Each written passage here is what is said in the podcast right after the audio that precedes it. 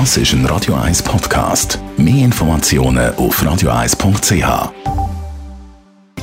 Netto, das Radio 1 Wirtschaftsmagazin für Konsumentinnen und Konsumenten. Mit dem Dave Burkhardt. Das Coronavirus drückt auf die Börse in Japan. Grund sind die wachsenden Bedenken, dass wegen der Epidemie die Olympischen Sommerspiele in Tokio Ende Juli könnten abgesagt werden. Aktuell steht der Nikkei bei 22.426 Punkten und damit 0,8 Prozent im Minus. Allgemein sind die Märkte wegen dem Coronavirus nervös. Auch der SMI liegt laut den vorbörslichen Daten von Julius Bär heute 0,7 Prozent im Minus. Personaldienstleister Adeco schließt das Jahr mit einem kleinen Gewinn ab. Im letzten Quartal hat es einen Reingewinn von 256 Millionen Franken gegeben. Im gleichen Zeitraum im Vorjahr hat es noch ein Minus von 112 Millionen Franken gegeben. Grund für die Verbesserung ist unter anderem ein Sparprogramm, das mehr gebracht hat als geplant.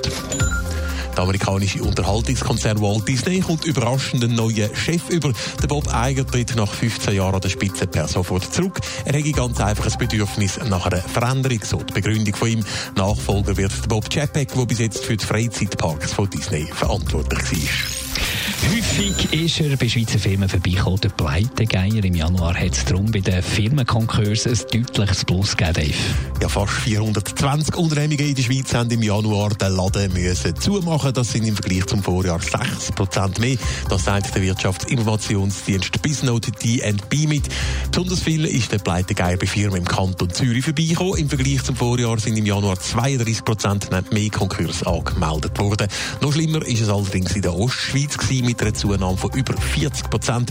Besser gesetzt für im Tessin und in der Zentralschweiz aus. Dort sind Konkurse zurückgegangen, in der Zentralschweiz sogar um 30 Prozent. Konkurse haben aber grundsätzlich im Januar in der Schweiz also zugenommen, ganz im Gegensatz zu den Firmengründungen. Ja, schweizweit gesehen sind im Januar 2020 2 Prozent weniger neue Firmen gegründet worden als im gleichen Monat im 19.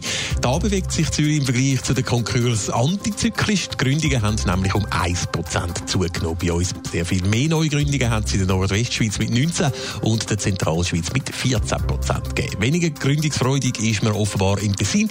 Im Vorjahresvergleich sind im Januar über ein Viertel weniger Firmen gegründet worden und ein Mittelland hat es mit 16 Prozent einen deutlichen Rückgang gegeben. Die Wirtschaftsmeldungen mit dem Dave Burkhardt. Netto, das Radio 1 Wirtschaftsmagazin für Konsumentinnen und Konsumenten.